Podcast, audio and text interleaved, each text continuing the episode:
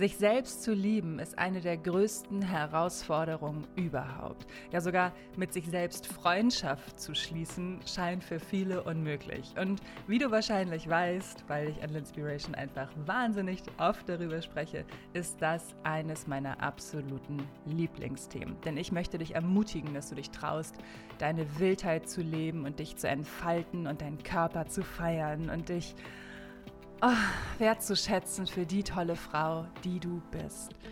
Denn die Welt braucht dein Licht. Die Welt braucht dich in all deiner Kraft.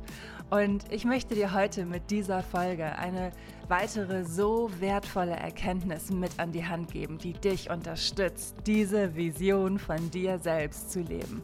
Also wenn du bereit bist, dich und deine Seele zu leben und dich anzunehmen und sagst, ja Mann, ich habe Bock darauf zu verstehen, warum mir das so schwer fällt, mich anzunehmen, so wie ich bin. Ja Mann, ich habe Bock, den Weg zu gehen, Freundschaft mit mir selbst zu schließen und mich dann in mein eigenes Herz zu verlieben, dann ist diese Folge genau richtig für dich. Aber auch wenn du schon auf dem Weg bist und sagst, ich möchte verstehen, wie die Geschichte der Frau in unserer Gesellschaft geprägt worden ist. Und übrigens, ich habe ein neues Intro and I fucking love it. Los geht's. Du hast Bock auf die volle Ladung Female Empowerment? Du hast Bock, immer wieder aufs Neue über dich hinauszuwachsen und dich endlich so zu entfalten, wie du bist? Digga, dann bist du hier genau richtig. Egal, was die Gesellschaft sagt, du bist nicht falsch.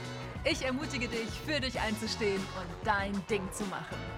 Ich spreche ungeschönt über die Themen, über die sonst keiner spricht. Meine größten Fehler, Heartbreaks und Learnings. Ganz egal, wie weh es tut. Dazu gibt es jede Menge Motivation, Mindset-Work und wundervolle Meditation, die du ohne Vorkenntnisse machen kannst. Wirf die alten Glaubenssätze über Bord, verabschiede dich von Scham und werde Captain deines Lebens.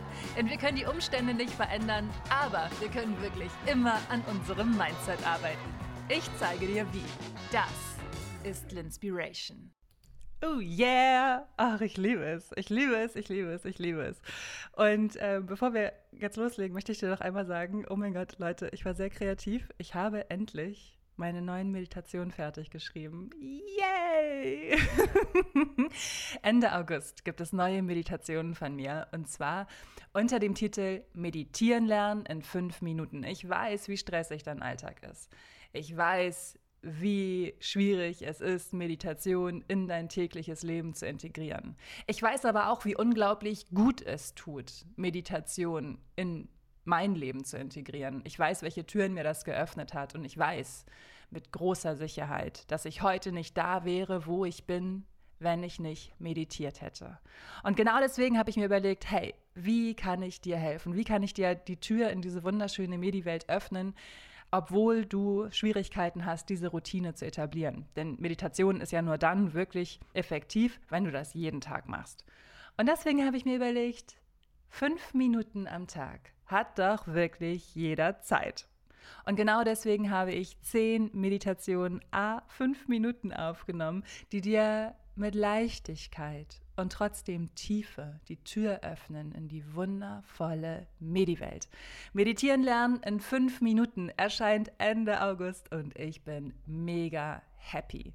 Denn die Meditation hat mir natürlich auch auf diesem Weg geholfen. Ich liebe die Meditation so sehr, weil sie mich mit mir selbst verbindet und ich in der Lage bin, mich selbst zu reflektieren und auch die Gesellschaft zu reflektieren und bestimmte Dinge kritisch zu sehen.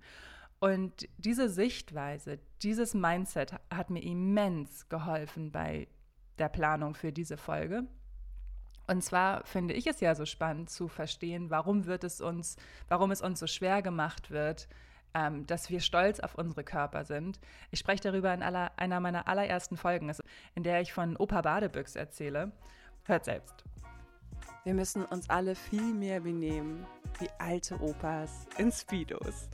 Ich habe so viel über dieses Thema nachgedacht und ich habe gedacht, wir müssen viel mehr sein wie die alten Männer mit ihrer ledrig braunen Haut und ihren kleinen Ärschen in neonfarbenen, viel zu knappen Speedos die ihren Bauch rausstrecken, der weiß behaart ist und ganz stolz am Strand herumgucken oder im Freibad oder wo auch immer man sie trifft. Und das Besondere ist, diese Männer gibt es auf der ganzen Welt. ich habe sie überall gesehen. Diese stolzen Männer in Speedos. Und es sind sehr alte Männer. Wirklich mit ganz dicken Bäuchen und so flauschigen weißen Brusthaaren und wirklich einer Haut, die so wahnsinnig ledrig ist, dass du denkst, Alter, ey, wie viele Stunden hast du in deinem Leben in der Sonne verbracht? Ja, und diese Männer stehen da, Hände in den Hüften mm, und gucken sich um. Guck mal, wie gut ich aussehe. Guck mal, wie schön ich bin. Guck mal, was für ein cooler Hecht ich bin. so stehen die da. Und ich liebe die Opas und Speedos Theorie einfach so sehr, weil ich das so krass finde, wie stolz diese Männer auf ihren Körper sind und wie sie das ausstrahlen. Und mein persönlicher Typ sind sie jetzt nicht, aber das heißt ja auch nichts. Diese Attitüde, dieses Standing. Mädels, das brauchen wir auch. Genau so müssen wir uns auch dafür feiern, dass wir sind, wie wir sind. Wenn du mehr über meine Opa Badebüchs-Theorie hören möchtest, dann hör dir jetzt Linspiration Folge Nummer 9 an. Bin ich schön. Also, Männer haben dieses immense Selbstverständnis, egal wie alt und runzlig sie sind, dass sie die derbsten Hechte sind. Und ich rede jetzt wirklich vom Klischee Mann. Ich weiß, es gibt auch Männer, denen das nicht so geht. Und ich weiß auch, dass, ähm, dass es sehr viele sensible und sehr feinfühlige Männer gibt. Aber ich spreche jetzt einfach von so einem Klischee-Mann, der kein Problem hat mit seinem Körper. Und es geht ja schon ganz früh los, ähm, dass Männer in ihrer Kindheit von ihren Vätern lernen, dass es total okay ist, zum Beispiel auch an jeden x-beliebigen Baum zu pinkeln, egal wie viele Leute drumherum laufen, während wir Frauen lernen, wir müssen ganz tief ins Gebüsch uns umständlich in die Arme unserer Mutter einhängen, um dann irgendwie zu pinkeln und nicht ihre Schuhe zu treffen. Darüber spreche ich auch in L'Inspiration Folge Nummer 66, warum heute deine schönste Liebesgeschichte beginnt. Also die Erziehung spielt natürlich eine riesengroße Rolle dabei, wie wir uns auch als erwachsene Frauen wahrnehmen. Genauso wie die Serien, die wir uns angucken, die Filme, die wir uns angucken, die Plakatwerbung, von der wir umgeben sind. Das sind ja alles schlanke, sportliche, durchtrainierte Frauen, die einen bestimmten Stereotyp einem bestimmten Stereotypen entsprechen. Dazu später auch noch mal mehr. Wir bekommen also von der Gesellschaft unentwegt das Gefühl, dass wir nicht gut genug sind und mit diesem Gefühl des nicht gut genug Seins wird hey, wahnsinnig viel Geld verdient. Mehr Geld, als wir uns vorstellen können, wird damit verdient, ähm, dass wir die ganze Zeit denken, dass wir zu was auch immer sind. Und mich hat mal interessiert, woher das eigentlich kommt. Ähm, wo, wie, wieso, wieso ist das so? Wieso, wieso wird es uns so schwer gemacht? Ja, das Geld ist natürlich eine Sache, aber wieso ist es so tief in mir verankert, dass, dass ich mit diesen Dingen zu kämpfen habe? Ich weiß, dass ich einen tollen Körper habe. Ich weiß, dass ich einen tollen, starken Körper habe, der mir so viel ermöglicht, der mir die schönsten Reisen ermöglicht, die schönsten Erlebnisse ermöglicht. Ohne meinen Körper wäre all das nicht möglich. Und ich habe mich gefragt, woher das kommt, dass ich jahrelang meinen Körper so gebasht habe, weil ich eben nicht Kleidergröße 34, 36 bin und ähm, nicht 1,65 Meter groß bin und eine kleine niedliche Frau bin, sondern mit 1,80 Meter eine, eine große, starke Frau bin. Für mich als junge Frau war es sehr schwierig, damit umzugehen. Inzwischen finde ich es sehr, sehr, sehr cool. Inzwischen bin ich sehr gerne 1,80 Meter groß. Ähm, aber früher war das für mich ein Problem. Ich habe mich auf jeden Fall gefragt, woher das kommt. Und ich ziehe ja immer wieder in L'Inspiration den Vergleich zu Disney und sage, hey, du bist die wichtigste Person in deinem Leben, du bist die einzige Person, ohne die du wirklich nicht leben kannst. Sorry, dass ich hier deine Illusionen zerstöre, aber ich bin kein Disney-Film. Immer wieder sage ich so, solche Dinge. Und dann habe ich gedacht, okay, ich gucke mir die Disney-Märchen einfach mal an, um zu verstehen, dass diese frühkindliche Prägung, und wir haben ja, also meine Generation, ähm, bin Ende der 80er geboren, na gut, Mitte der 80er, okay. Ist 86 Ende der 80er oder Mitte der 80er? Naja, gut, wahrscheinlich Mitte. Egal, aber ich bin mit Disney-Filmen groß geworden. Ich bin mit diesen ganzen Geschichten groß geworden und ich finde es so heftig, mich damit zu beschäftigen und zu verstehen, was uns in diesen Märchen eigentlich erzählt wird. Diese Interpretation von meist klassischen Märchen wurden ja von Männern interpretiert und sie wurden auch von Männern geschrieben. Zum Beispiel Schneewittchen. Schneewittchen, da denke ich an diese wunderschöne Disney-Schneewittchen, an die süße Disney-Prinzessin mit ihren süßen roséfarbenen Wangen und ihrer kleinen Stupsnase. Und an die süßen kleinen Vögel. In Disney-Filmen sind die Disney-Prinzessinnen haben auch immer so viele süße Tiere um sich herum, was ja total in Resonanz mit meinem Herzen gegangen ist und immer noch geht.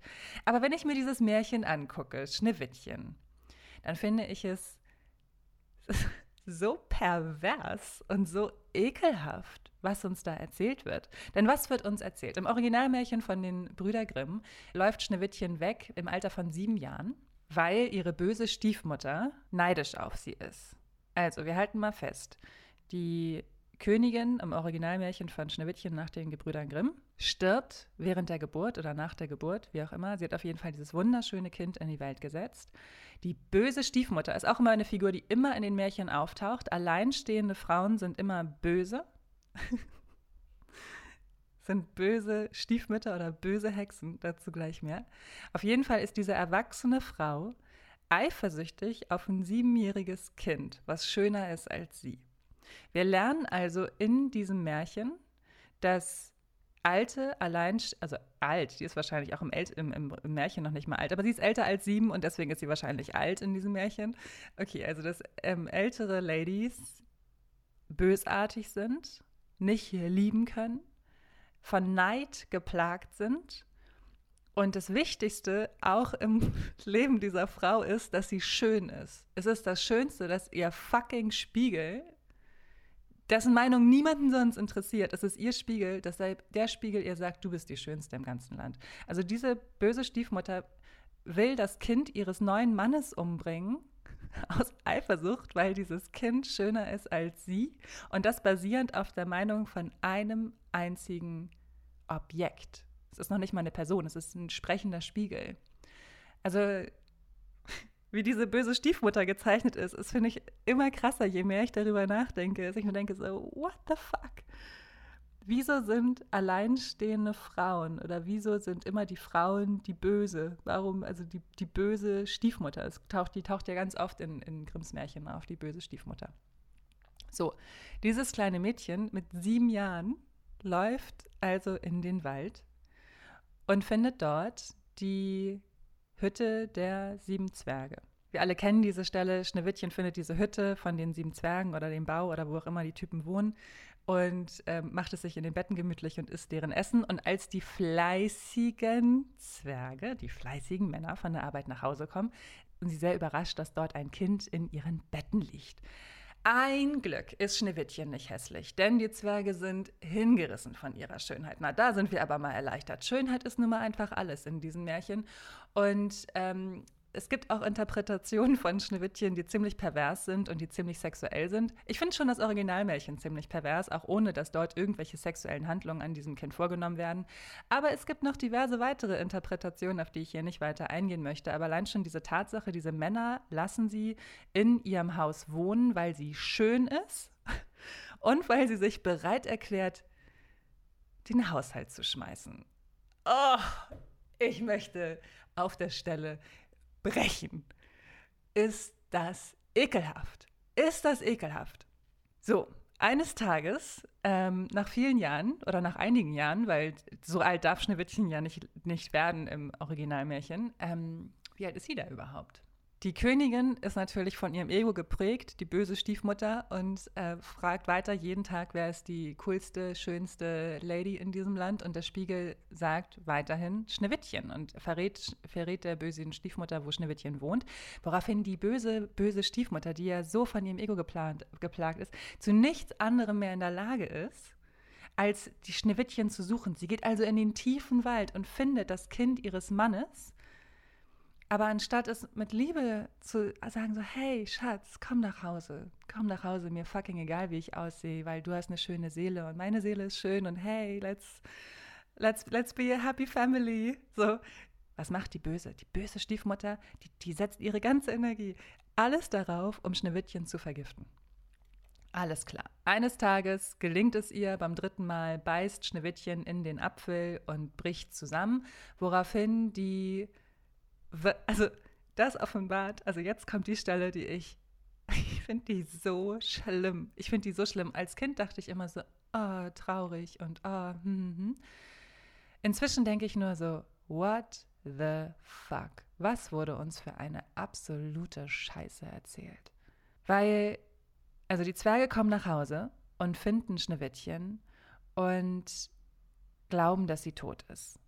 Aber Schneewittchen ist ja immer noch wunderschön. Sie ist ja immer noch wunderschön und deswegen kommt sie in den gläsernen Sarg. Und es sieht ja auch nur so aus, als ob sie schlafen würde. Und die Zwerge können sie nicht begraben, weil diese Frau so schön ist. Und sie stellen also den Sarg auf einen Berg und alle, die vorbeikommen, die Tiere, alle bestaunen die wunderschöne Schneewittchen und ähm, betrauern Schneewittchen nicht, weil sie so ein toller Charakter war oder so eine, so eine coole Lady. Nein, sie betrauern Schneewittchen, wie schade, dass jemand gestorben ist, der so schön ist. So, dann kommt eines Tages der Prinz vorbei. Also ich finde allein schon diese Tatsache, dass dass so die, die, die Leiche aufgrund der Schönheit so lange aufgebahrt wird in einem Glassack von, von einem kleinen Kind oder einer jungen Frau. Who knows, wie alt sie da tatsächlich sein soll in diesem perversen Märchen. Aber hier steht, Schneewittchen, also meine Quelle ist gerade Wikipedia, ähm, Schneewittchen liegt sehr lange in dem Sarg und bleibt schön wie eh und je. Eines Tages reitet ein Königssohn vorüber und verliebt sich in die scheinbar tote Prinzessin. What the fuck is going on? Und das ist okay und das ist romantisch und das wird uns erzählt, als wir in unserer Kindheit, dass Schönheit alles, alles ist und dass dieser Dude vorbeigeritten kommt und er denkt so, boah, ist die schön, ey. Dieser, dieser Prinz versucht also im Märchen mit den Zwergen ähm, äh, versucht die Zwerge zu überreden, dass er, dass er Schneewittchen mitnehmen darf. Also dass die ihm ihre Leiche überlassen, weil er ohne ihren Anblick nicht mehr leben kann. Also das, das allein schon finde ich so, so, so, so, Digga, dein Ernst oder was? Wie, wie abartig, wie abartig ist das denn? Also die Zwerge haben Mitleid, ne? sie sind Männer, sie fühlen sich gegenseitig, sie wissen, Schönheit ist alles und dann auch noch so eine junge Lady. Ne? Also geben sie ihm den, den Sarg mit. Ähm, doch als dann der Sarg in, äh, auf das Schloss getragen wird, stolpert einer der, der Diener und der Sarg fällt zu Boden und da erst rutscht das giftige Apfelstück aus Schneewittchens Hals. Da ist natürlich klar, sie und der Prinz müssen heiraten. Also ich meine, dass sie im Koma entführt worden ist und dann ihren Entführer heiraten soll. Ist ja total normal. Welche Frau träumt nicht davon, ähm, ihren Entführer zu heiraten, der sie im Koma einfach mitgenommen hat? Ähm, ja, und als dann die Königin zur Hochzeit oder ja, also die heiraten sind natürlich super glücklich, weil das ist ja auch immer so, ein, so eine Scheiße in Märchen. So, Hochzeit ist das Ende. Die Hochzeit ist der Anfang. Digga, der Moment, in der die Beziehung anfängt, da geht es doch erst richtig los. Nein, nicht so in den Märchen. In den Märchen ist dann alles happily ever fucking after. Was passiert eigentlich mit der bösen Stiefmutter im Originalmärchen?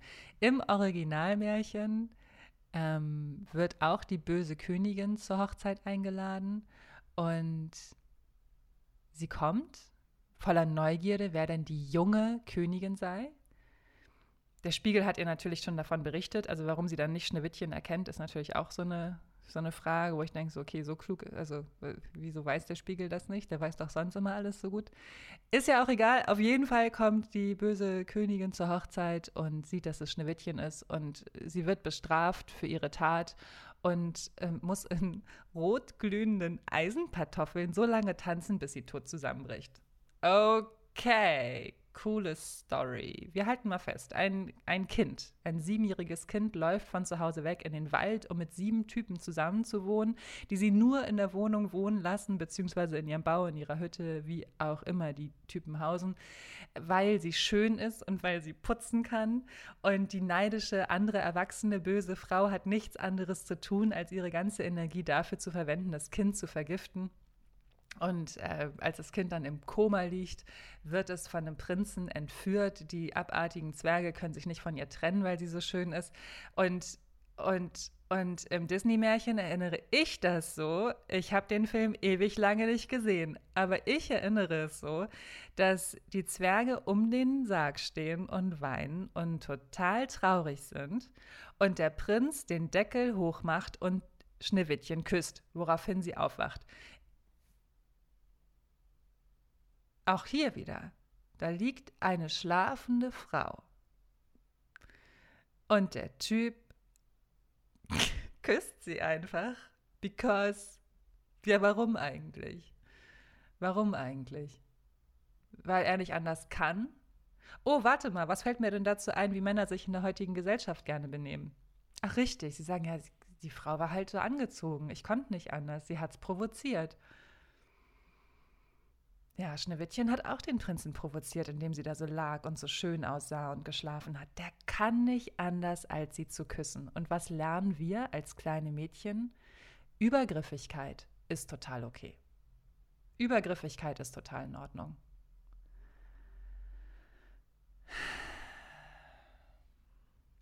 Genau das gleiche bei Dornröschen. Dornröschen fällt ja auch in diesen 100 Jahre langen Tiefschlaf und dem Prinzen, der sie da in ihrem Turm schlafend entdeckt, fällt nichts anderes ein, als sie zu küssen. Auch hier wieder, wir lernen, dass eine Frau hübsch sein muss, jung sein muss, still sein muss.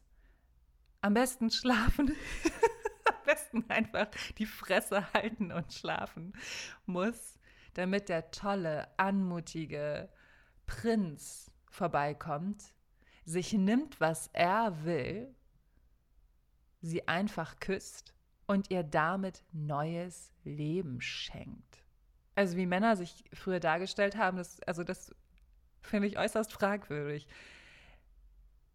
Ich, also, also ich bin echt, ich, ey, ich finde das so krass. Ich habe mir verschiedene Märchen angeguckt. Macht das auch mal spaßeshalber. Guckt euch mal so eure Märchen an, mit denen ihr groß geworden seid und, und guckt mal, wie da die, äh, wie die Frauen dargestellt werden. Alleinstehende Frauen sind ja gerne böse Hexen, böse Stiefmutter. Und, und diese Frauen wollen nur Schönheit, was gleichzusetzen ist mit Jugend. Und diese Frauen respektieren auch nicht die Kinder. Und ganz witzig, ich hatte so, als ich angefangen habe, ähm, so was weiß ich, mit 19 hatte ich so eine Beziehung und habe dann das erste Mal die Eltern von meinem damaligen Freund kennengelernt. Und ich war total aufgeregt und habe gedacht, dass die Mutter mich bestimmt nicht mag. So, jetzt ratet mal, woher das kommt. Es kommt alles aus diesen fucking Märchen von der bösen Stiefmutter auch wenn es gar nicht gar keine Stiefmutter war, aber es kommt, es kommt daher, dass, ähm, dass ich irgendwie dachte, die Eltern wollen ihren Kindern was Böses. Auch das habe ich gelernt. Und das sind ja keine Sachen, wo ich mich damals hingesetzt habe mit fünf Jahren und gesagt habe, oh, ich lerne jetzt. Nur junge Frauen sind wertvoll. Alte Frauen, in Klammern Frauen über 18, sind verbittert, voller Neid, das machst du ja nicht. Das, sind ja, das ist ja das Gefährliche an diesen, an diesen Learnings. Die sind alle unbewusst in uns drin. Und wir Frauen blicken auf eine jahrhundertelange Geschichte der Unterdrückung zurück. Das ist auch nochmal total interessant zu wissen. Ähm, zu verstehen, woher unser Schmerz kommt, zu verstehen, dass es nicht alles nur an Social Media liegt und an den Fernsehserien, die wir uns angucken, es geht viel, viel früher los. Und es geht auch nicht erst in unserer Kindheit los. Es geht schon in der Kindheit unserer Mutter los, in der Kindheit unserer Oma, Uroma. Es wird von Generation zu Generation weitergegeben. Schmerz und Trauma ist vererbbar. Es ist in unserer DNA. Und wenn wir uns dessen nicht bewusst sind, werden wir das natürlich auch nie lösen können. Und genau deswegen finde ich es so wichtig, zu meditieren, eine Therapie zu machen, mit Menschen darüber zu sprechen, die sich darüber auskennen, um diese alten Verhaltensmuster zu lösen, um zu lösen, warum wir immer zum Beispiel auch einen bestimmten Typ Mann daten. Warum datest du immer den Typen, der sich nicht binden möchte? Ist es vielleicht, weil du in deiner Kindheit gelernt hast, dass du nicht genug bist, so wie du bist? dass du vielleicht gelernt hast, dass du nicht liebenswert bist, dass du zu was auch immer bist. Das habe ich gelernt. Ich war zu wild, ich war zu laut, ich war zu you fucking name it. Also habe ich gelernt, ich bin nicht liebenswert. Ich war auch nicht wunderschön. Ich sah immer, ich war immer groß, ich sah immer anders aus als die anderen Kinder. Ich hatte immer diese Zahnlücke. Ich war nicht schön wie die Prinzessin im Märchen. Ich war auch nicht so ruhig wie die Prinzessin im Märchen. Ich war schon als kleines Kind eine echte Kante. Und was habe ich gelernt? Was habe ich gelernt in meiner Kindheit? Ich bin nicht liebenswert, wenn ich so laut bin. Ich bin anstrengend. Ich bin zu, oh, geh auf dein Zimmer. Und auch hier wieder, das ist ja alles nicht böse gemeint. Es geht nicht um Schuldzuweisung. Ich sage es immer wieder, für mich ist es ganz, ganz wichtig zu verstehen und auch, dass, dass du begreifst, es geht nicht darum zu sagen, du bist schuld. Ich bin der festen Überzeugung davon, dass wir alle auf dieser Erde das machen, was wir als richtig erachten. Dass wir das machen, wovon wir glauben, dass es die ideale Lösung ist. Die Frage ist, ob es sich für das Individuum gut anfühlt. Die Frage ist, ob diese Liebe oder die Sicht auf die Welt als positiv beim Empfänger ankommt oder eher als erniedrigend, schmerzhaft, you name it. Wie gesagt, es geht nicht darum zu sagen, irgendjemand hat irgendwas böse gemeint. Ich bin mir sicher, wenn ich Kinder hätte, ich habe ja keine Kinder, dann würden die in 30 Jahren auch zu mir kommen und sagen, ey Mama, da hast du echt, da hast du echt mal ein gutes Trauma in mir verursacht, weil das ein Stück weit auch natürlich Aufgabe der Eltern ist dass die Kinder dadurch lernen, wie sie wachsen, wie sie stark werden. Ich habe dadurch, dass ich, dass ich als Kind schon so angeeckt bin, bei, bei meinen Eltern, in der Schule, sogar im Kindergarten. well, it was me. dass ich immer angeeckt bin, habe ich einfach auch ein jahrelanges Training im Für mich einstehen. Und ich habe meine, meine Skills im Für mich einstehen einfach immer weiter ausgebaut und weiß immer mehr, wie ich das wirklich tue und wie ich achtsam für mich einstehe. Und dass ich keine Angst davor haben muss, Kante zu zeigen. Und dass ich auch keine Angst davor habe, wenn Leute sagen, ja, du gefällst mir nicht so, wie du bist. Okay, das ist für mich vollkommen in Ordnung. Aber das ist ein, ein Prozess, der über viele Jahre sich entwickelt hat. Und wie gesagt, das Training dazu habe ich seit meiner Kindheit. Und das zu verstehen, das zu begreifen, finde ich heftig, aber auch total heilsam. Und auch zu verstehen, dass ähm, das Trauma vererbbar ist, dass bestimmte Verhaltensmuster vererbbar sind, finde ich mega interessant. Und dass sich bestimmte Muster wiederholen, bis wir uns trauen, sie zu durchbrechen, bis wir es schaffen, ein Bewusstsein zu, ähm, zu etablieren, bis wir es schaffen, eine Kraft zu etablieren, bis wir es schaffen, das Muster zu durchbrechen und ein, neuen, ein neues Muster zu kreieren. Also sind es nicht nur die Märchen, die uns geprägt haben, sondern natürlich auch die Erziehung, die Art und Weise, wie wir gesehen haben, wie wurde denn mit Frauen in unserem Umfeld umgegangen, als wir kleine Kinder waren. Und wir haben auch im gleichen Atemzug das Trauma unserer Mütter und Großmütter mitbekommen und über viele andere Generationen. Ich bin mir gerade nicht sicher, über wie viele Generationen das zurückgeht, aber es sind viele. Nochmal zurück ähm, zu den Märchen. Ich habe ein Buch dazu gelesen, das heißt Die Wolfsfrau ähm, von Clarissa Pincola Estes. Die Wolfsfrau, die Kraft der weiblichen Urinstinkte. Sie schreibt in diesem Buch, dass von Historikern ausgegangen wird, dass die Märchen im Laufe der Jahrhunderte lang Überlieferungen von Geschichtenerzählern aus religiösen Gründen so bereinigt worden sind, dass ihre eigentliche Grundsubstanz, also die eigentliche Geschichte, kaum noch durch die spätere Überlagerungsgeschichte hindurchscheint. So wurden zum Beispiel viele Märchen, unter anderem, also sie nennt hier das Beispiel von den Gebrüdern Grimm, dass die Märchen so verändert wurden, dass die heidnischen Symbole durch christliche überlagert worden sind. So, und dadurch wurde dann zum Beispiel die Heilerin zur bösen Hexe, ein Naturgeist zu einem Engel. Hilfreiche Fabeltiere, die einem Sucher auf dem Weg in die Unterwelt der eigenen Seelentiefen verweisen konnten, wurden oft in sinnlos grausame Teufel oder Dämonen verwandelt. Das zu erkennen oder das zu, das zu lesen war für mich so, dass ich dachte, wow, es geht so weit zurück, dass uns Frauen eingeredet worden ist, dass wir nur dann wertvoll sind, wenn wir jung sind, die Fresse halten und schön aussehen. Ist, finde ich unglaublich. Ein anderes Lieblingsbuch von mir ist ähm, A New Earth von Eckhart Tolle. Also wenn du das Buch noch nicht gelesen hast, ich finde es nicht, ähm, ich ich habe es auf Englisch gelesen, ich finde es nicht ganz einfach zu lesen. Es gibt es auch auf Deutsch.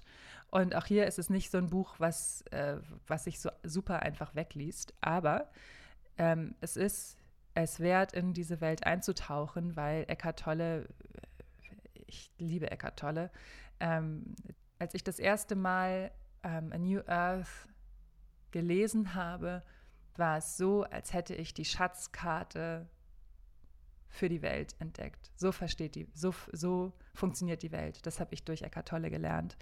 Und er schreibt vom Schmerzkörper, ähm, vom Pain Body. Und zwar ist es so, dass jeder Mensch ein Ego hat und wenn ähm, wir nicht auf das Ego aufpassen, also das Ego will immer die kurzzeitige Befriedigung, das Ego will immer mehr, es ist nie genug, das Ego ist voller Selbstmitleid und voller, voller Wut und ist überhaupt nicht im Einklang und das Ego ist auch überhaupt nicht im Jetzt. Das Ego schneidet uns von unserer Seele ab und das Ego, ähm, ja, das Ego ist, ist ein Arsch. So.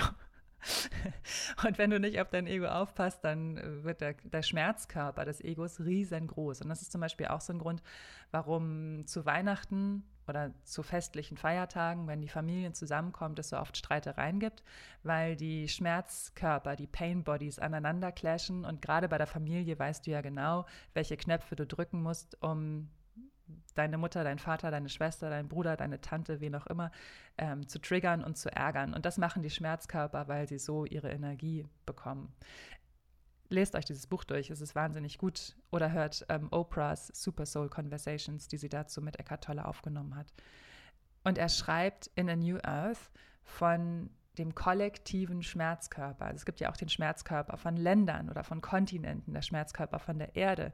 Und der setzt sich aus verschiedenen Elementen zusammen. Zum Beispiel Stämme, Völker, Rassen, alle haben einen eigenen kollektiven Schmerzkörper. Er schreibt auch, dass fast jede Frau Anteil am kollektiven weiblichen Schmerzkörper hat, insbesondere kurz vor dem Einsetzen der Menstruation. Ähm, zu dem Zeitpunkt werden viele Frauen von intensiven negativen Gefühlen überschwemmt. Mehr dazu hörst du auch in Folge Nummer 69, wie du im Einklang mit deinem Zyklus lebst. Da habe ich letzte Woche drüber gesprochen.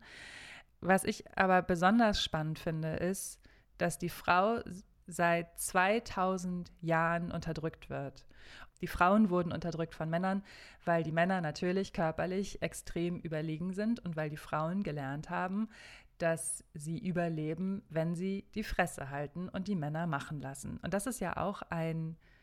Mh, hm, dazu gleich mehr. So, jetzt finde ich es erstmal spannend zu verstehen, was Eckart Tolle schreibt, dass Frauen natürlich auch ein Ego haben, aber Männer haben ein, ähm, das Ego in der männlichen Form kann schneller Wurzeln schlagen und wachsen als das weibliche.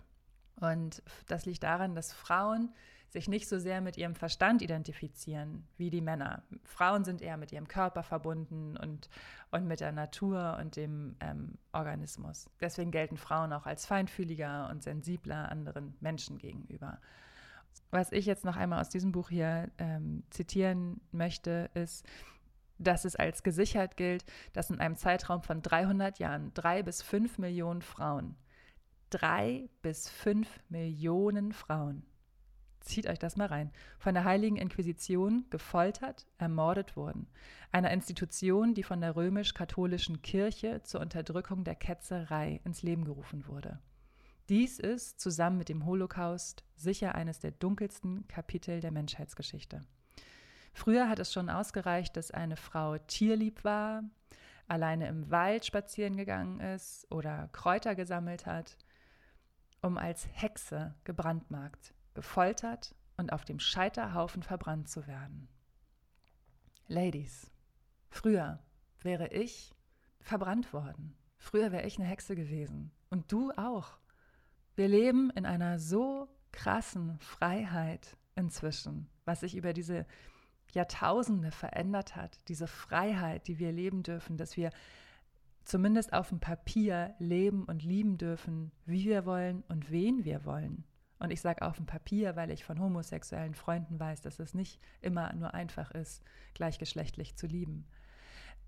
Wir dürfen aber uns entfalten, wie wir wollen. Wir dürfen aussehen, wie wir wollen. Wir dürfen rumlaufen, wie wir wollen. Wir dürfen unsere Haare so tragen, wie wir wollen. Wir dürfen tätowiert sein, gepierst, you name it. Nichtsdestotrotz tragen wir immer noch jahrhundertealten Schmerz in unserer DNA mit uns rum, der vergraben wird als nun stell dich mal nicht so an, auch von den Märchen, von den Geschichten, die uns erzählt werden und die als vollkommen normal gelten. Ich habe noch nie gehört, dass, dass irgendjemand sagt, boah, Schneewittchen ist ja ein ekelhaftes Märchen. Aber wenn wir mal darüber nachdenken, ist es ein abartiges, widerliches Märchen. Finde ich zumindest. Meine persönliche Meinung. Also es ist auch kein Wunder, dass es so schwierig ist, diesen Kreislauf zu durchbrechen, weil wir seit, ja, weil das die Geschichte der Frau ist. Unterdrückt vom Mann trauen wir uns nicht, unsere Kraft zu leben. Und wenn wir in unsere Kraft kommen und für uns einstehen, dann sind wir hysterisch, zickig, dominant. Oder es wird uns nicht geglaubt, wir, uns wird an den Kopf geworfen, dass wir doch wahrscheinlich unsere Tage haben oder dass wir lange keinen Sex hatten, because alles, was wir brauchen, um glücklich zu sein, ist ein Penis. Genau, ist richtig. Wenn wir nicht das machen, was der Mann sagt, werden wir beleidigt. Wenn ein Mann uns sexuell belästigt, halten wir die Fresse, weil wir nicht unangenehm auffallen wollen.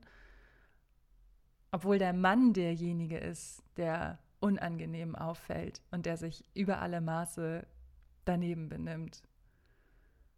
Wie der Prinz da einfach die Frau im Koma entführt und küsst. Wir schämen uns dafür. Ich habe mich mit Anfang 20 selbstständig gemacht. Ich wurde so oft sexuell belästigt von Männern in den verschiedensten Bereichen. Und ich dachte immer, das ist normal und ich habe mich nicht so anzustellen. Und ich habe es nie mit irgendjemandem geteilt oder ich habe nie für mich eingestanden, weil ich immer nur dachte, naja, ich bin ja irgendwie auch darauf angewiesen, dass ich diese, diese Jobs bekomme. Ähm, und ich möchte jetzt hier mich nicht so anstellen oder nicht ähm, ja, unangenehm auffallen. Das ist unglaublich. Also da, also wenn ich jetzt, da, mir bricht es das Herz, dass ich so über die zehn Jahre jüngere Lind sprechen muss oder 15 Jahre, ne, zehn Jahre. Bin jetzt elf Jahre selbstständig. Glaub mir, was ich damit Anfang 20 erlebt habe, das war echt scheiße.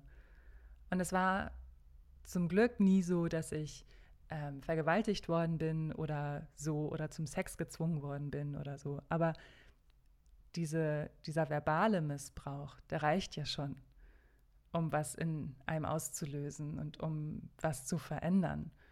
Und auch hier wieder, auch das sind auch Muster, die wir in unserer Kindheit gelernt haben. Dieses, wie haben sich die Männer in der Familie verhalten? Und auch von den Männern kannst du ja das ist ja auch ein, ein, gelerntes Verhalten. Und wenn du in deiner Welt drin bist, dann bist du ja überhaupt nicht und, und, dich selber nicht reflektierst, dann bist du ja gar nicht in der Lage zu verstehen, was da eigentlich los war.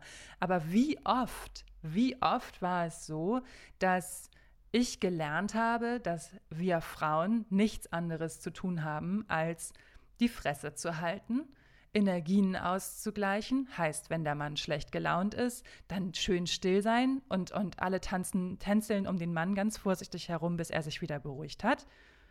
Oder der Mann kommt schlecht gelaunt von der Arbeit nach Hause und was machen die Frauen? Halten die Fresse, anstatt zu sagen so, ey, wir sind gerade voll gut drauf, join the party. Nein, nein, Nein, das geht ja nicht, weil dem Mann geht es ja nicht gut. Der Mann braucht jetzt seine Ruhe. Ihr müsst alle kuschen. Was bildest du dir ein? Was bildest du dir ein, Weib? Schlimm ist das. Richtig, richtig schlimm. Und wenn sich dann manche Frauen trauen, ihr Ding zu machen, ihr eigenes Business hochzuziehen, was machen sie dann? Und was habe ich auch gemacht übrigens. Ich nehme mich da nicht mit raus. Aber sie verniedlichen es, indem sie sagen, sie sind Boss-Babes oder Girl-Boss. Sis. Und ja, es klingt süß. Aber mal ganz ehrlich, Ladies, welcher Mann würde sagen, er ist jetzt ein Boss-Boy? Welcher Mann würde sagen, ich bin jetzt ein Boy-Boss? Wie albern, wie albern das klingt, wird mir persönlich erst bewusst, indem ich, in dem Moment, in dem ich diesen Vergleich ziehe. Welcher Mann würde sich als Bossboy bezeichnen? Und dann gibt es ja auch diese andere, und wie gesagt, ich nehme mich nicht davon aus, ich hatte auf Pinterest auch eine Pinnwand, die hieß ähm, Girlboss Marketing Tipps. Inzwischen finde ich das aber absolut, ähm, ja, so ist es so, das klingt so nach rosa Zuckerwatte, Plüschpuder, Schnubbidubidu. Und ähm, ich finde das total verachtend. Ich finde das verharmlost total, was, was eine Frau kann, was ich kann. Es, es verniedlicht total die eigenen Skills und es ähm, stellt das Licht total unter den Scheffel. So, es stellt das eigene Licht total unter den Scheffel. Und auch hier wieder gelerntes Verhalten. Es ist das gelernte Verhalten, dass du deine Emotionen, deine Bedürfnisse, deine Wildheit, deine Kraft, deine Energie, deine Seele verleugnest, um nicht aufzufallen, um nicht anzuecken, um dem Mann nicht unangenehm aufzufallen. Und ja, das mag vor ein paar Jahrhunderten wichtig gewesen sein, um zu überleben, aber Ladies, wir leben im Jahr 2020, es ist nicht mehr notwendig, dass du dein Licht unter den Scheffel stellst, nur damit sich irgendein Mann nicht von dir angegriffen fühlt. Für mich ein absolut hochemotionales Thema, ihr hört es, weil ich mich jahrelang immer klein gemacht habe vor Männern, weil ich das gelernt habe. Das Schöne ist allerdings, man kann das Verhalten auch wieder entlernen und sich für neue Verhaltensmuster entscheiden. Und wie gesagt, genau deswegen, genau deswegen liebe und feiere ich die Meditation weil die Meditation nichts ist, was Böses aus einem hervorquellen lässt. Das ist ja auch so ein Grund, warum viele nicht anfangen zu meditieren, weil sie Angst davor haben, mal fünf Minuten mit sich selber stillzusitzen, weil ja ach so schlimme, längst vergrabene, verborgene Geheimnisse zum Vorschein kommen könnten. Aber alles, was in dir ist, ist von dir kreiert. Du musst keine Angst haben. Alles, was du in der Meditation findest, ist Ruhe. Zeit mit dir, Kraft, Energie, Mut für deine eigene Wildheit, Mut, dein eigenes Licht zu leben und zu feiern. Und was ich ebenfalls sehr empfehlen kann, ist eine Familienaufstellung. Es ist so heilsam. Und ja, es tut mal weh. Und ja, ich hatte auch eine Familienaufstellung, wo ich total geweint habe. Wo es aber für mich, das sind Tränen, die sind heilsam. Das sind aufgestaute, vergrabene Tränen. Und wenn die rauskommen, dann ist es so, als würde man eine eiternde Wunde öffnen und endlich kommt der ganze Scheiß raus. Und endlich kann die Heilung beginnen. Aber in dem Moment, in dem du deine Gefühle nicht zulässt und in dem du dich nicht traust, auf den Grund deiner Seele zu tauchen und zu gucken, was was da eigentlich los ist und warum du dich selber so sehr verachtest, nicht magst, dis dir selber im Weg stehst, geht es nicht weg. Es geht erst dann weg, wenn du dich traust, diesen Verhaltensmustern in die Augen zu gucken. Und wie gesagt, ich habe das gemacht und ich werde es mein Leben lang tun, weil ich es einfach liebe an mir zu arbeiten, an meinem Mindset zu arbeiten, solche Verhaltensmuster zu entdecken und zu verstehen, warum es mir so damit geht.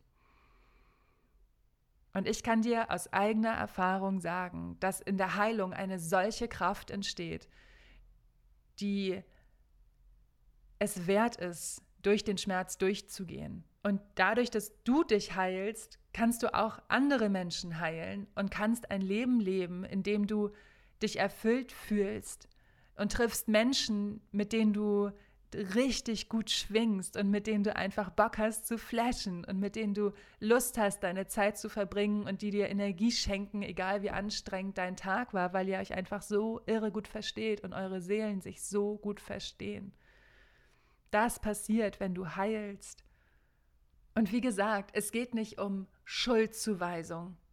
Es geht darum, zu verstehen und endlich Licht in die Dunkelheit zu bringen, um zu heilen. Und du verdienst es zu heilen. Du verdienst es, deine Wildheit zu leben und dich zu leben. Und du verdienst es, dich so zu leben, wie du bist, in all deinen Facetten. Du bist nicht zu, was auch immer dir gesagt worden ist. Du bist genau so richtig, wie du bist. Aber erst wenn du anfängst, Freundschaft mit dir selbst zu schließen, genau so, wie du bist, wird sich dein Leben in all seiner unfassbaren Schönheit entfalten. Und ich verstehe das auch als eine Aufgabe meiner Generation, beziehungsweise als meine Aufgabe. Ich habe all diese Freiheiten, die meine Omas, Uromas, ja nicht mal meine Mutter hatte. Ich darf so aussehen, wie ich will.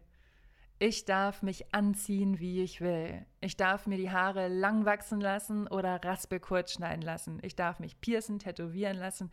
Ich darf das machen, was ich will. Ich darf rumlaufen wie das, wie das klischeebehafteteste Mädchen oder wie ein Typ. Es ist vollkommen Latte, weil ich diese Freiheit habe. Und genau aus dem Grund, weil ich diese Freiheit habe.